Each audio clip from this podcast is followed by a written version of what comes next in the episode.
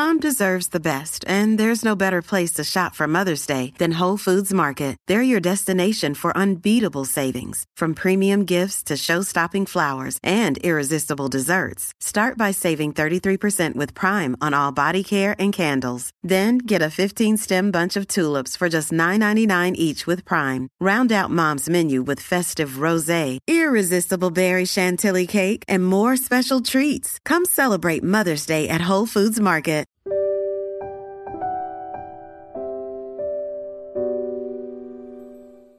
一花一世界，一叶一如来。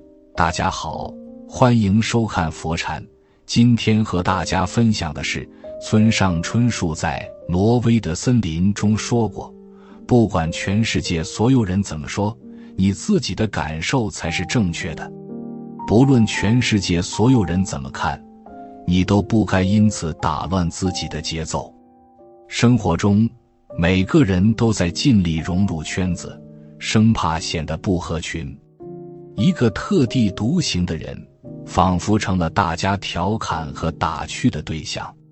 其实，生活是滋养自己的心，而非顺从他人的眼。敢于屏蔽外界的信息和干扰，才能把生活过好，才能让自我提升。把时间花在自己身上，你期望的人生之花才会盛开。一。屏蔽无效社交，精进自己。心理学家武志红曾说过：“我们无时无刻不活在关系中，我们都渴望得到对方的认可，渴望能与对方分享彼此。如果没有这一点，我们就会感觉生如同死。社交的确能满足我们的精神需求，但对个人成长有益的关系并不多见。”倘若我们为了投机而去混圈子，就会在内耗中失去自己。真正的社交圈是靠自身价值吸引而来，绝不是靠攀附得来的。萧逸群刚毕业，他坚定地认为人脉等于钱脉，结交足够的朋友是成功的不二之选。为了扩大自己的圈子，他坐冒大校友会。到处给人发名片，创建了几十个微信群，并且加到了上千个微信好友。至此，他认为自己已经为成功打下了基础，心中窃喜不已。然而，没过多久，萧逸群就在所谓的人脉上碰了钉子。他在工作上遇到困难，满怀希望的求助于苦心经营的人脉圈，可没想到。有人对他的求助信息已读不回，有人对他的好言好语敷衍了事，但就是没人真心实意的帮助他。萧逸群被这些人的冷漠深深刺痛了，他这才发现，原来靠吃饭、靠拉拢得来的人脉全都是无效的。从那之后，他痛定思痛，删掉这些人的微信。退出所有的微信群，拒绝了所有的无效社交。他开始重视起了自身价值，把时间都花在工作和成长上。几年过去，他事业有成，创造了轻客品牌。很多人看到他杰出的事业后，都慕名而来，主动与他结交。很喜欢一句话：“真的人脉。”从来不是那些能帮助你的人，而是你能帮助的人。融入任何圈子都不会抬高你的身价，攀附任何关系也只是浪费时间。只有努力让自己成为价值本身，才能吸引他人来靠近。与其费力混圈子，不如多花时间增加知识、学习技能。能持续提供价值，才会有不枯竭的人脉；能长成理想的模样，才能吸引到志同道合的人。当你真的优秀到无可替代时，你想要的人脉也就不请自来了。二、屏蔽无用情绪，拒绝内耗。心理学家麦克曾讲过患者霍尔的内耗经历。霍尔是一位内心戏极其丰富的人，稍有不如意就会内心失衡。一天晚上，霍尔躺在床上刷朋友圈，看到同事艾伦给其他共同好友都点赞了，偏偏没给自己点赞。一瞬间，近期的糟糕事情全部涌上心头：自己能力一般，业绩平平，跟领导关系也不好。升职也没有指望，想到这些，霍尔失落极了。他觉得大家可能都看不起自己。霍尔整晚失眠，失落的情绪也在心中盘桓了一整夜。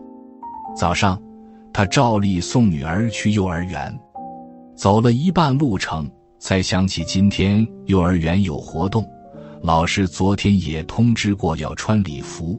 结果自己忘了这件事，回家换衣服也来不及了，女儿因此被取消了活动资格。看着不开心的女儿，霍尔更加自责，觉得自己很没出息，一点小事都办不好。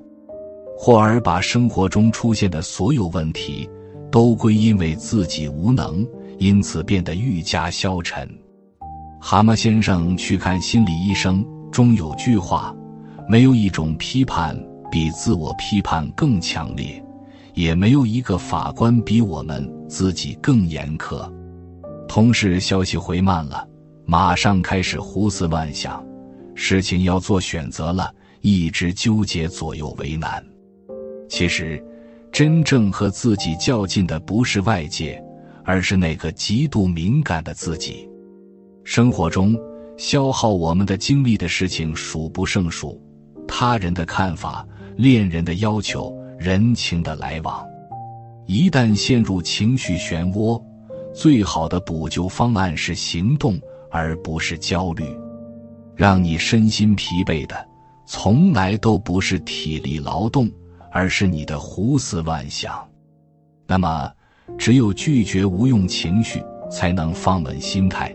学会马上行动，才能跳出内耗漩涡。三，屏蔽他人看法，保持本心。荷兰畅销书作家罗伊·马丁说过：“我生命里最大的突破之一，就是不再为别人对我的看法而担忧。只有我们不需要外界的赞美时，才会变得自由。人这一生毁誉参半。”有人喜欢，自然有人厌恶。